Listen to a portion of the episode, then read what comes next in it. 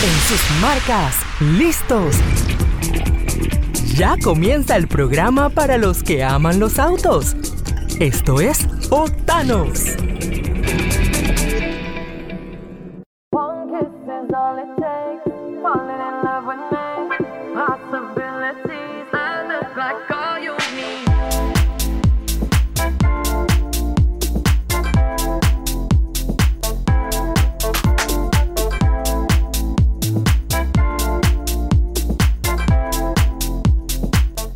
Esto es Octanos aquí por Boom 106.1. Los saluda Benji Sheliu. Me acompaña Mario Muñoz y en la cabina siempre dándonos el apoyo DJ Nono. Como le adelantamos. ¿Qué tal, Benjamín? ¿Qué hay, Mario? ¿Cómo estás?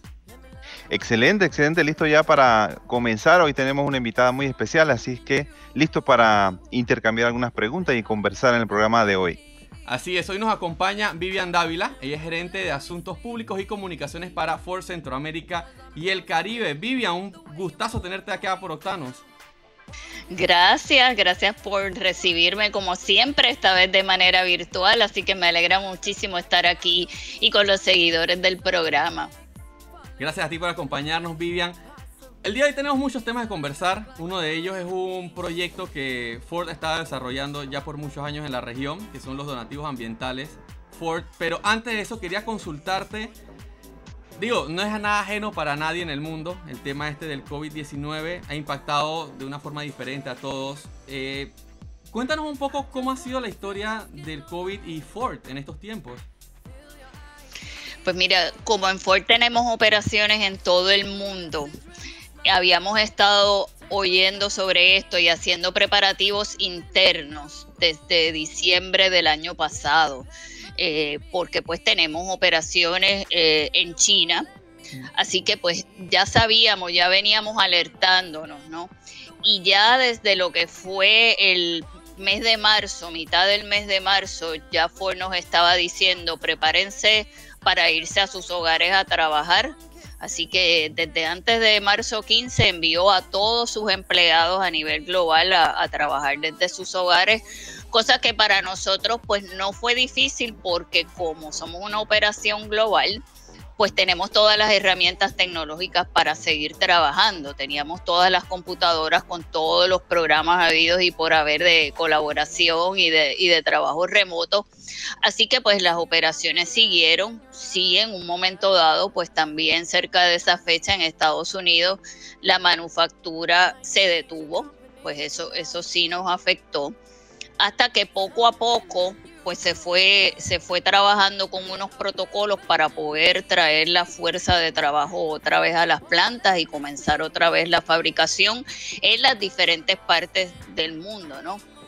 Eh, y además, durante ese periodo, por lo que hizo fue transformar sus operaciones de manufactura, ya que las de auto estaban eh, paradas, para con empleados que se prestaron de forma voluntaria poder entonces fabricar equipos importantes para, pues, tanto para la prevención dentro de la pandemia, como son mascarillas o cubrebocas, como le llamamos en algunos países, y los face shields o, los tapacaras, y también pues ventiladores en, también en colaboración con otras compañías como General Electric eh, y 3M y así pues estuvo meses, ¿verdad? Trabajando en eso, también en acuerdo con el gobierno de los Estados Unidos para suplirle a, todo, a todos los estados.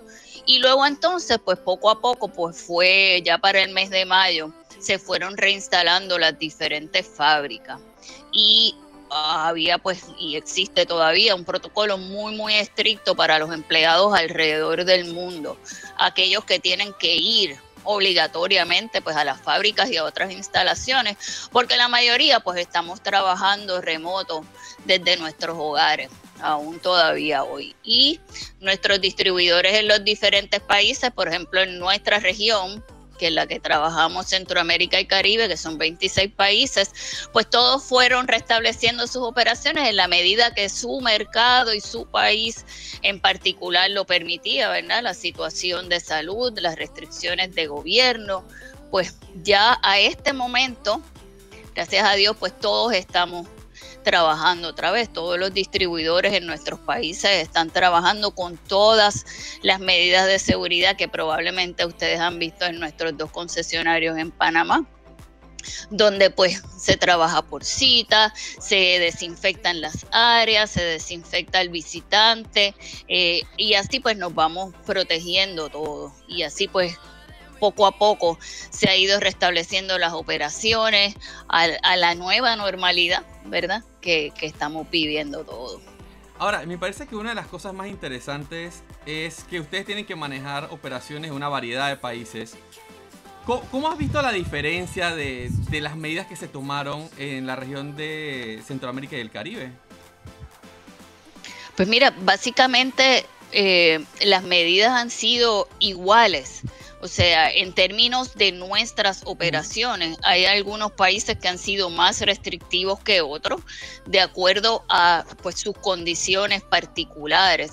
Pero en cuanto, en cuanto a nuestras operaciones de nuestros concesionarios y sus centros de servicio, el protocolo ha sido bien uniforme en cuanto a la protección de los empleados y la protección de los clientes o visitantes, que en esa parte pues se ha logrado, ¿verdad? Porque también proviene de un compromiso, ¿verdad? Que tienen siempre nuestros distribuidores donde pues la salud es lo primero y ese ha sido el enfoque durante, durante siempre y específicamente en esta pandemia, pero ciertamente pues ha habido países como ustedes en Panamá, como en Puerto Rico, que es donde yo resido, que han sido, los gobiernos han sido mucho más restrictivos. Algunos por prevención, como el caso de Puerto Rico y en el caso de Panamá, pues por, por el alto número de contagios. Así que, pues sí, eh, el equipo regional, pues ha tenido que adaptarse a eso, ¿verdad? Eso, esa, a esa diversidad de, cambios en cada uno de los países. Exacto. Eh, y disculpe que, interrumpa. Eh, Vivian, en esta oportunidad eh, tenemos, me parece que una noticia muy eh, positiva, muy alentadora, y esas son las cosas que necesitamos justamente ahora por, pandemia, por cuarentena, y está relacionado directamente con un programa, el programa de donativos ambientales Ford, eh, que al final es todo ya una tradición, se ha, entregado, se ha realizado con una premiación en físico, pero en esta ocasión, por razones obvias, eh, se ha mantenido, pero con algunos cambios. Cuéntanos un poquito cómo, cómo se, se vive. Sí, Mario, pues como tú bien dices, este programa de donativos ambientales Ford ya lleva 19 años realizándose en la región y ya pues tenemos siempre un patrón establecido donde a principio de año más o menos por lo menos en los últimos años coincidiendo con el Día del Planeta Tierra, pues lanzamos una convocatoria a las diferentes organizaciones, tanto en Panamá, Costa Rica, República Dominicana, Puerto Rico, eh, organizaciones que tienen proyectos comunitarios que trabajan con el ambiente a que sometan sus propuestas y les damos seis semanas para que ellos las sometan y demás. Ese es el primer periodo, luego se evalúa, luego se anuncian los ganadores y cuando ha llegado la pandemia, en, el mes de marzo nos mandan a todos para nuestras casas, pues temimos, ¿verdad?, que quizás este año no íbamos a poder realizar el programa porque estábamos ante una incertidumbre total, total de qué estaba pasando en los países, en las prioridades que cada uno tenía a nivel personal, a nivel de país, a nivel de empresa, pues la prioridad era trabajar con la pandemia, eh, restablecer operaciones de una manera segura, eh, poder establecer medidas de prevención y demás. Así que, pues, echamos a un lado de momento el programa para poder trabajar con la prioridad del momento. Y entonces luego que una vez las cosas al pasar los meses se fueron restableciendo poco a poco y pues entonces nos pusimos a analizar, ¿vamos a hacer el programa este año o no lo vamos a hacer? ¿Están las organizaciones que usualmente someten sus proyectos trabajando todavía con sus proyectos o no. Nos dimos a la tarea también de investigar en qué estaban ellos, cuál era su estatus, cómo estaban enfrentando esto. Y entonces al ver que ellos seguían trabajando, pero que como todos habían tenido que modificar sus proyectos, reinventarlos, evolucionarlos para poder adaptarlos a la nueva realidad. Decidimos entonces, y ya por cuestión de tiempo tampoco podíamos hacerlo, tener esa convocatoria abierta, decidimos entonces hacer algo distinto y darle oportunidad a los ganadores pasados entre los años 2014 al 2018 a que sometieran sus propuestas y como siempre, pues tienen que explicar en qué consiste el proyecto, a quiénes beneficia, cuál es su efecto multiplicador, cómo se involucra la comunidad, pero esta vez también tenían que explicarnos cómo los habían reinventado, cómo se estaban adaptando a seguir trabajando con el ambiente en medio de la pandemia. Y así fue que una de las maneras en que logramos adaptar el proyecto y sacarlo adelante. Eh, y claro, pues la evaluación del jurado, en vez de reunirse, pues virtual, como es nuestra nueva realidad ahora, y también eh, pues eliminamos la premiación de ganadores, que ustedes también nos acompañaban en un evento presencial. Así que esas modificaciones pues eran un poco más obvias, ¿verdad? De que teníamos que hacerlas. Pero eh, ese giro de que de hecho le, le, inventamos un lema de reinventate con Ford, eh, para esa ejecución de, poder eh, demostrar estos ganadores cómo estaban enfrentando la situación actual. Pues así fue que, hemos sacado el programa adelante y ya en este momento pues tenemos los ganadores que ese jurado seleccionó. Sí, y bueno, lo interesante es que está incluido Panamá, también Costa Rica, también República Dominicana. Entonces, eh, para que nos puedas contar un poquito eh, cómo se llegó a estos ganadores y, resaltar un poquito lo, principal eh, de ellos.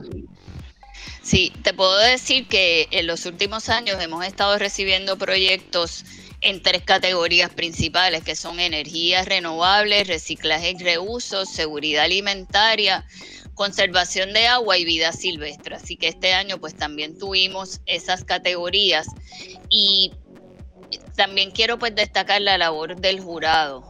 Son tres excelentes profesionales de Panamá que son expertos en ambiente y en autogestión, que son Dacila Acevedo, que ella es de la compañía Sinergia, Darien Montañez, que es del Biomuseo, y Rodrigo Celis, que es la, de la Fundación Ciudad del Saber.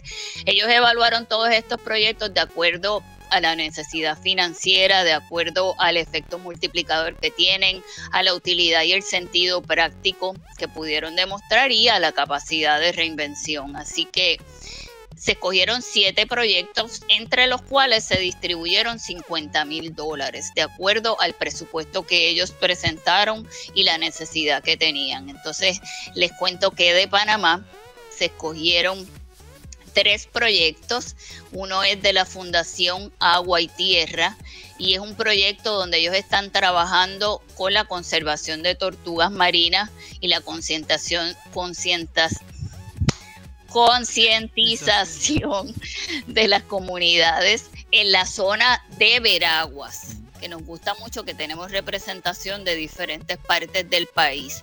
Entonces también la Fundación Naturaleza y Ciencias 507 de Panamá eh, tienen una serie de actividades de educación ambiental en las comunidades que ellos han llamado Harpy School. Y también un proyecto que se llama Jardines en Balsas de la Fundación Almanaque Azul de Panamá. También tenemos tres proyectos ganadores de Costa Rica, uno que trabaja con tortugas también de Latinoamérica Sea Turtles, uno que trabaja con agricultura de la Fundación Corcovado y de la Fundación Neotrópica que están trabajando con los manglares, así como en República Dominicana un proyecto del Fondo Peregrino. Nos complace muchísimo tener siete ganadores, que otras veces no hemos tenido tantos, y tener tres de Panamá específicamente, que pues como les comenté, han sido ganadores en años anteriores, así que nos han demostrado cómo ellos no solo han trabajado este año, sino que desde que ganaron han seguido evolucionando sus proyectos y, nos complace mucho pues saber que invertimos en esos proyectos comunitarios pero han seguido no se han quedado en ese año donde ganaron, sino que hemos logrado impulsarlos de manera que puedan continuar ese beneficio para sus comunidades. Eh, me llama mucho la atención en el caso panameño lo de los jardines en balsas, eh, es que eso es en Darien y, o sea, es como en balsa, eh, suena muy, muy diferente, muy, muy llamativo. Sí, me gustaría que algún día pudiera ir al ganador, a alguno de los ganadores, hablarles más de ese proyecto porque realmente es muy interesante. Y es que bueno, hace ya varios años hemos visto la tendencia en, en, nuestro en nuestro, bueno, en todo, pero en nuestro programa como tal, de lo que es la agricultura, de innovar en el área de la agricultura para garantizar la seguridad alimentaria de las comunidades. Entonces, este es uno de esos proyectos que trabaja con agricultura de manera creativa, diferente, ¿verdad? Y lo importante de este proyecto, tanto de otros también, es que no es un grupo solo trabajando, sino que involucran a toda la comunidad y eso es lo que nosotros buscamos. Así que sí, los tres proyectos de Panamá y todos en general pues son súper interesantes y lo bueno es que cubren diferentes áreas, como te fijas. Ahora, Vivian, todos los años este, este aporte que hace Ford a estas organizaciones ha sido importante para impulsarlas y su desarrollo, pero creo que este año tiene un significado especial porque en medio de la pandemia estoy seguro que los recursos no sobran para estas, estas actividades. Y creo que de cierta forma puede ser la oportunidad de seguir el proyecto o incluso tener que terminarlo a raíz del COVID. ¿Cómo, cómo han visto esa recepción por parte de los ganadores? Pues mira, nos sorprendió mucho. Como te conté, al principio teníamos mucha incertidumbre y muchas dudas si lo íbamos a poder realizar y si de verdad, pues habían organizaciones, que estuviesen trabajando todavía. Y es tan admirable y tan sorprendente el compromiso de estas organizaciones que nada los ha detenido, ni la pandemia los ha detenido. Pues como todos han pues trabajado con sus prioridades, ¿verdad? De, de seguridad y de mantener la salud, pero han echado adelante sus proyectos y como a todos de alguna manera u otra hemos experimentado, ellos han tenido que usar su creatividad para alcanzar las personas de otra manera. Y, ver, ¿verdad? Que aún ante una pandemia que tú puedes decir que reto más grande puede haber que este, pues ellos no, no se han quitado, como decimos, ellos no han dejado de hacer su trabajo. Y mira, la realidad es que el planeta no espera, el ambiente no espera, o sea, no es algo que podemos pues ponerlo a resguardo y no trabajar con él porque se sigue afectando y, no es algo que, que, debamos poner al lado. Y por eso es que por ese compromiso de ellos y por el mismo compromiso que Ford siempre ha tenido es que decidimos hacerlo, aunque fuese de una manera diferente. Y para nosotros es importante resaltar el compromiso de ellos. Nosotros los impulsamos a ellos, pero los que están todos los días trabajando de forma voluntaria en las comunidades en los diferentes países son los miembros de estas organizaciones y fundaciones. Así que a ellos es pues todo el crédito, ¿verdad? Porque estos proyectos no solo es que preservan el ambiente, sino que trabajan con la autogestión, así que va a estar trabajando también con el desarrollo social, con el desarrollo económico, con el desarrollo empresarial en las comunidades en las que en las que funciona, así que ciertamente es muy importante. Para el año que viene nosotros sí esperamos pues trabajar el proyecto como las formas anteriores en lo que se, en lo que respecta a la convocatoria de proyectos nuevos y esperamos hacerlo para el mes de abril como lo hemos hecho en años anteriores. Que la evaluación sea virtual o que la actividad sea virtual, pues estará por verse, ¿verdad? Pero eso no nos va a detener tampoco. Ahora, creo que dentro de todo fue una bonita oportunidad de contactar con proyectos que, que ya habían visto en el pasado y darse cuenta de cómo ese impulso inicial que le dieron hace algunos años los lo ha mantenido operando. Definitivamente. Y eso fue también una de las observaciones de los miembros del jurado.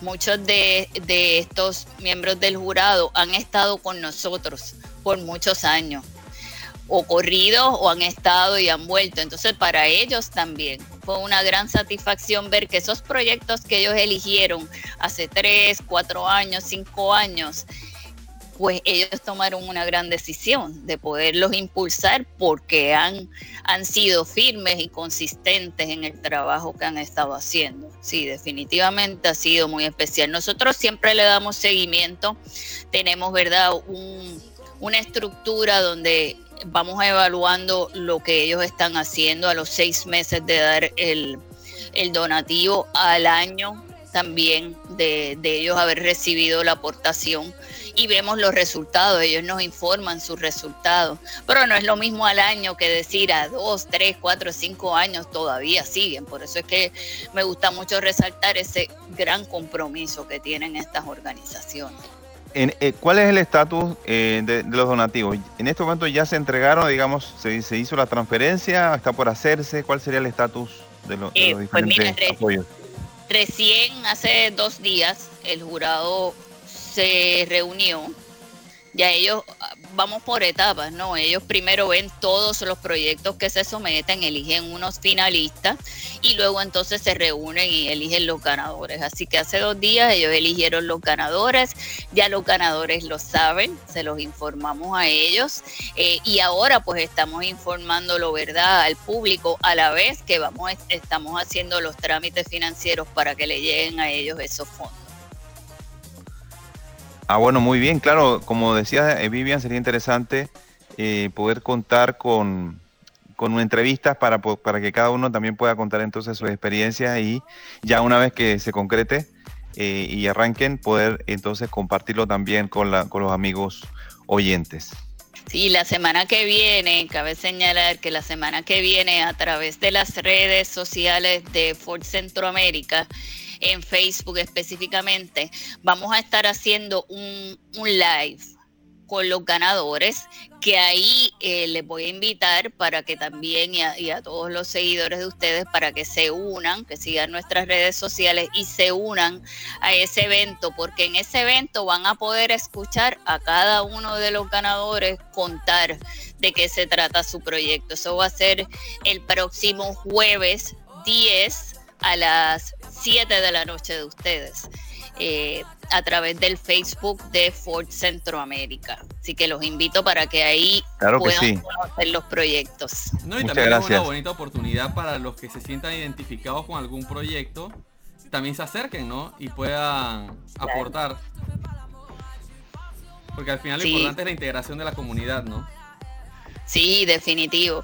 Eh, nosotros nos gusta mucho poder resaltarlos a ellos, porque así entendemos que es una motivación adicional para aquellas organizaciones que quieren hacer algún tipo de esfuerzo y no saben cómo comenzar, no saben cómo, cómo encaminar sus proyectos y viendo proyectos que ya han estado trabajando eh, y que han pues merecido este aporte que, que el jurado eh, pues tiene a bien concederles, pues los motiva y motiva también a diferentes comunidades y entre ellos también entre los ganadores se crea una sinergia muy buena de colaboración que nos hemos dado cuenta también en, pasados años que se motivan, se comparten recursos y, pues es como un, como un efecto multiplicador con todo esto, ¿no? Sí, exacto. Se crea un ecosistema, como le llaman, de, de innovación y también de compartir las diferentes experiencias. Eh, Vivian, cuéntanos un poco un mensaje final para todos nuestros oyentes que están entusiasmados con esto de los donativos ambientales Ford. Eh, recordarles la fecha de la transmisión y los que tengan proyectos, eh, cómo pueden irse preparando para el próximo año. Sí, seguro. En Facebook de Ford Centroamérica vamos a tener un Facebook Live el día 10, jueves 10 de diciembre, la semana que viene, a las seis y media de la tarde. Así que les invito a que se unan para que conozcan un poco más sobre cada proyecto ganador en Panamá.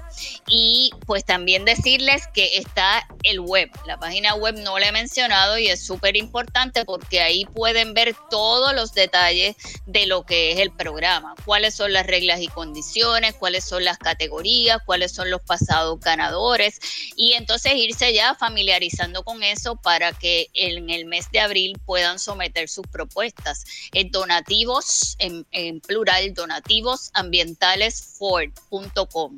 Les invito a que visiten esa página y que también pues nos sigan en las redes sociales de Facebook y Twitter de Ford Centroamérica pues para más detalles y también para noticias de Ford, para noticias sobre nuestros vehículos, que vienen muchas sorpresas para el año que viene. Otro día vengo y les hablo de eso. No nos puedes decir eso y decirnos que vas a volver otro día a decirnos. Algo nos tienes que adelantar. que adelantar. bueno, vienen lanzamientos muy interesantes, muy esperados, como Bronco. Ustedes saben que ha sido un icono de la marca y ahora pues se va a quedar con el mercado lo que es todoterreno, off-road, que tiene una familia ahora que es Bronco Sport y es Bronco de dos puertas y de cuatro puertas, que vamos a ver ese lanzamiento en toda nuestra región el año que viene. Y vamos a tener otras sorpresas durante el año. Vamos eh, ya estar, a estar viendo otros sistemas de propulsión dentro de la región. Ustedes saben que, que a nivel mundial, pues Ford está muy, muy fuerte y, y quiere el liderato en lo que son vehículos eléctricos, pero de nuestros de nuestros propios vehículos, o sea, no crear unos nuevos, sino que nuestros vehículos que son más populares, pues convertirlos en eléctricos y así lo estamos haciendo. Eh, así que otro día yo vengo y, y, les hablo en detalle. También me gustaría que recibieran a algunos de los ganadores de donativos ambientales para claro que, que sí. cuenten de sus proyectos.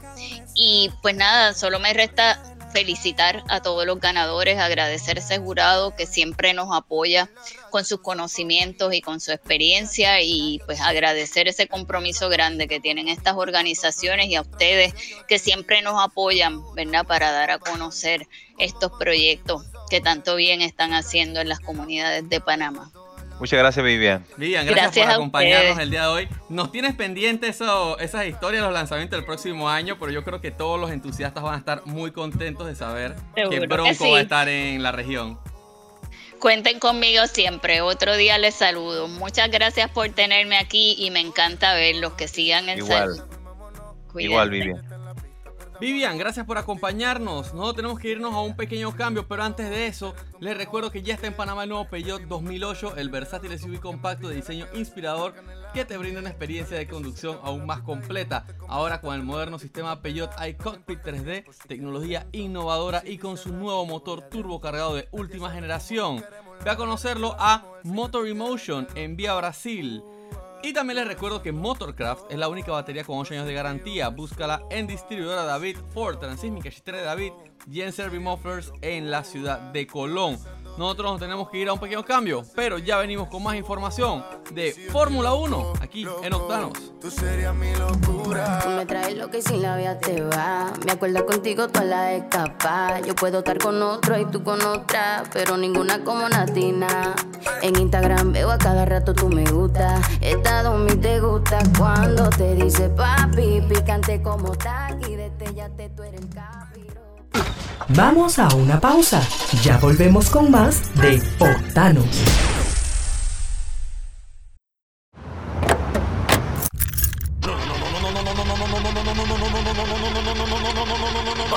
Vamos, que tengo que ir al trabajo. No me hagas esto. Yo sé que tú puedes.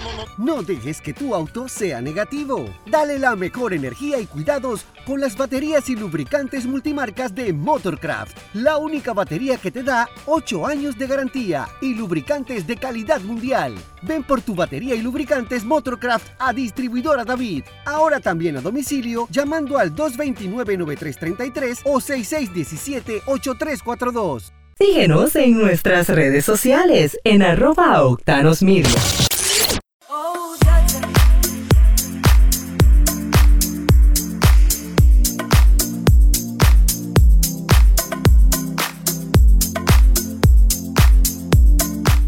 ¿Qué hay amigos? Estamos de vuelta con más de Octanos aquí por Boom 106.1. Les recuerdo seguirnos en nuestras redes en arroba Octanos Media Arroba Mario Andrés Panamá. y arroba Benji Sheliu. Visiten también el portal www.octanosmedia.com para más información de la industria automotriz.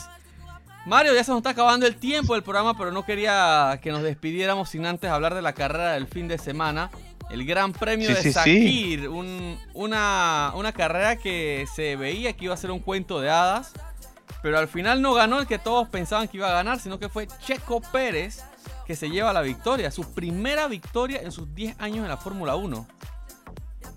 Sí, sí, creo que para él es histórico y especialmente cuando todavía no está definido su futuro inmediato, no sabemos en qué equipo va a estar en el 2021, puede ser un empuje, puede ser una verdadera eh, decisión que ahora se va a tomar para que él eh, vaya con, con uno de los principales equipos. La verdad que él lo merece, tiene ya es un veterano, experimentado, ha tenido siempre marcando, acumulando puntos, ha estado en el podio, pero por primera vez entonces logra ser campeón. Eh, en este momento el, el piloto activo latinoamericano, eh, el único, el único que es, nos está representando.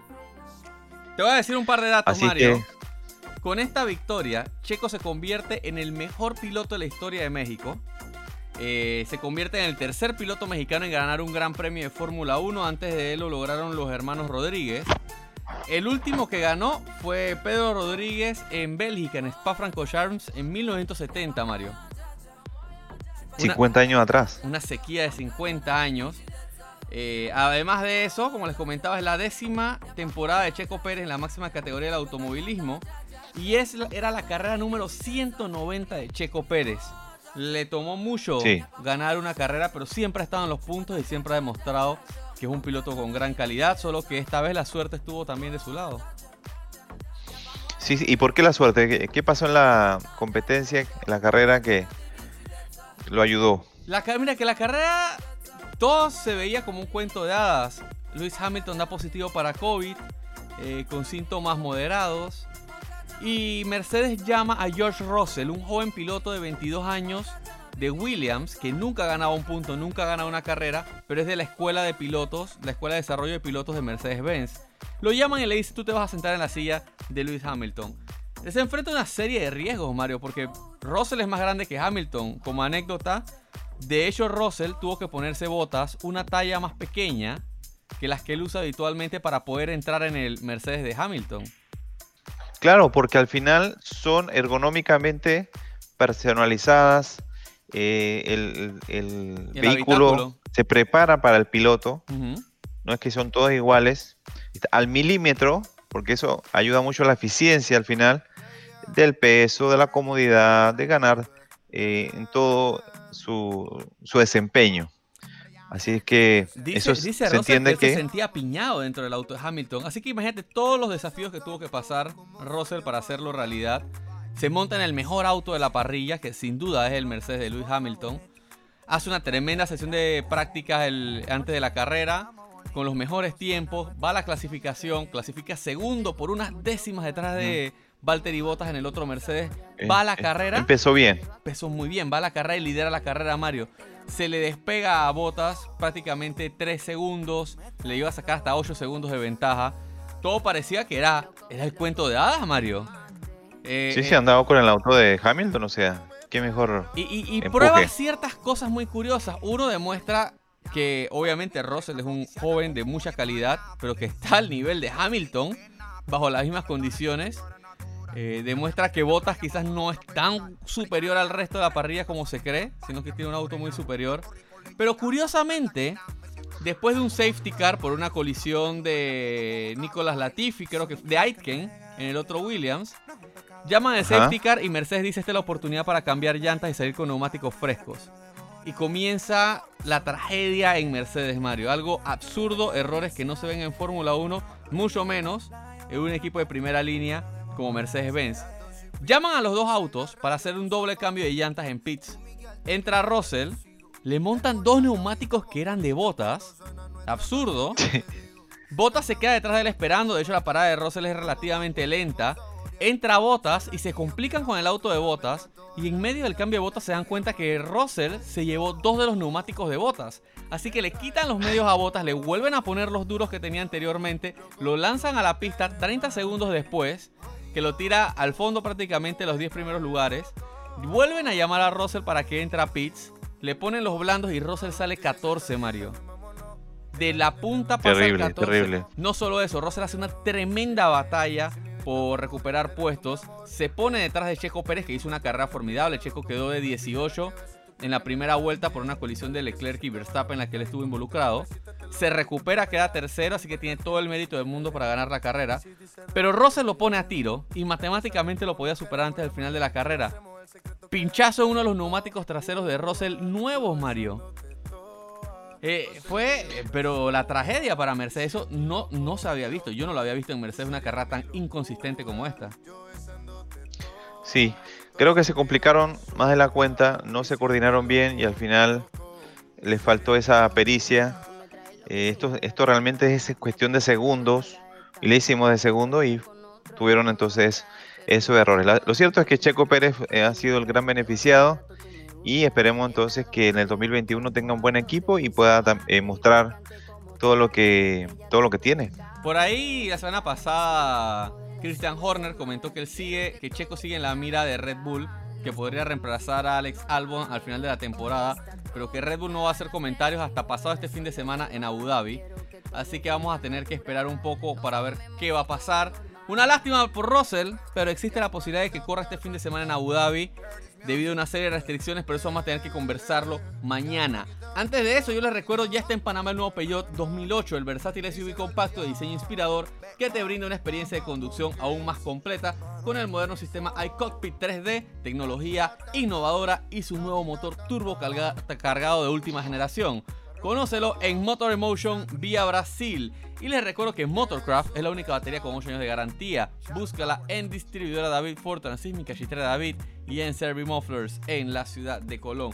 Nosotros nos despedimos, pero estaremos de vuelta mañana a la 1 de la tarde con más información aquí por Boom 106.1. Chao, chao.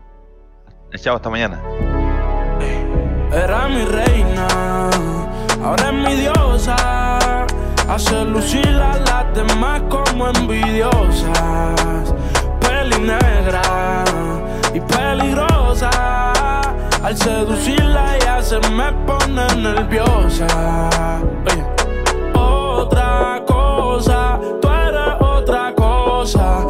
Ve que en la